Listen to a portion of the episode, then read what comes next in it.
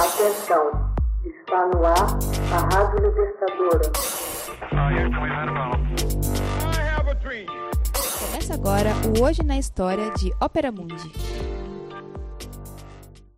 Hoje na História, 12 de novembro de 1864, Paraguai dá início à Guerra da Tríplice Aliança.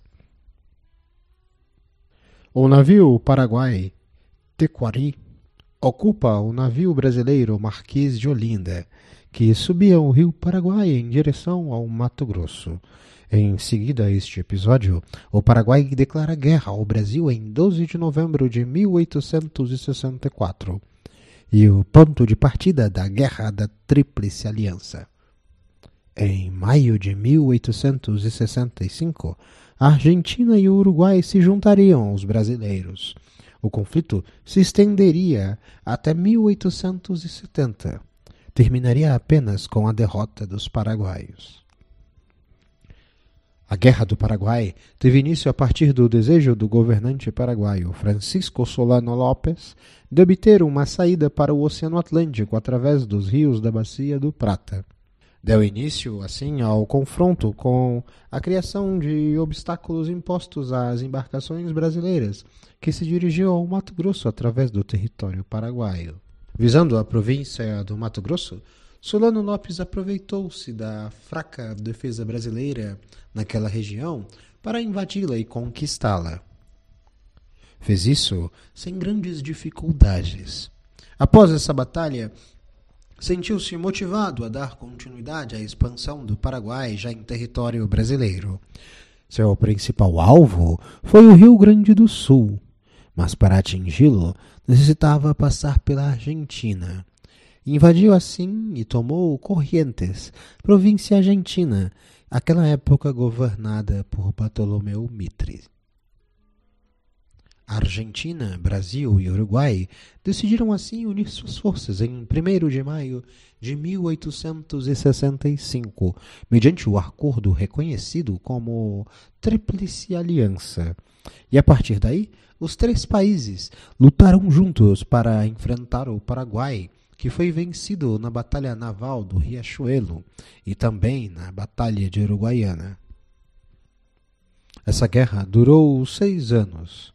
No entanto, o Brasil via-se em grandes dificuldades com a organização de sua tropa, pois, além do inimigo, os soldados brasileiros tinham que lutar contra a falta de alimentos, a escassez de comunicação e ainda contra as epidemias que os assolavam. Diante desse quadro, o Duque de Caxias foi convocado para chefiar o exército brasileiro. Sob seu comando, a tropa foi reorganizada, conquistando várias vitórias até chegar em Assunção no ano de 1869. Não sem cometer abusos contra a população civil. Apesar de seu êxito, a última batalha foi liderada por Conde de, genro de Dom Pedro II.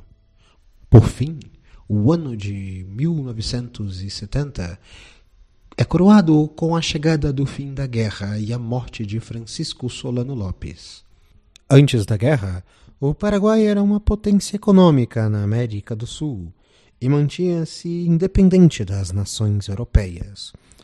Para o Reino Unido, era um exemplo que não deveria ser seguido pelos demais países latino-americanos, totalmente dependentes do Império Britânico.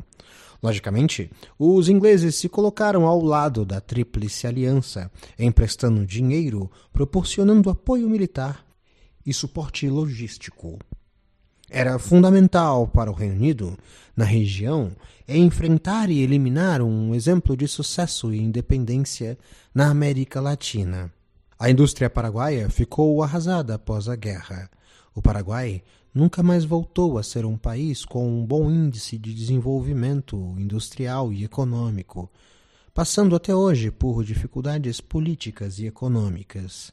Cerca de 70% da população paraguaia morreu durante o conflito, sendo que a maioria dos mortos eram homens, adultos e crianças.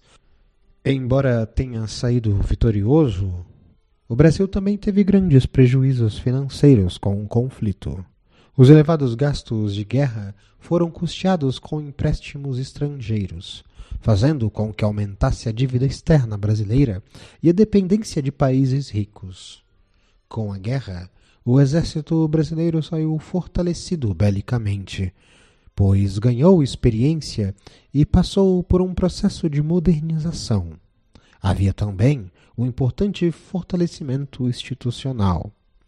Do ponto de vista político, o exército também saiu fortalecido e passou a ser uma força fundamental no cenário político nacional, o que se tornou visível na proclamação da República, no movimento tenentista, na Revolução de 30 e ainda mais tarde, nos episódios da renúncia de Jânio Quadros e no golpe militar de 1964. Hoje na história. Texto original Max Altman. Narração José Igor. Edição Laila Manuelle. Você já fez uma assinatura solidária de Opera Mundi? Com 70 centavos por dia, você ajuda a imprensa independente e combativa. Acesse www.operamundi.com.br/apoio.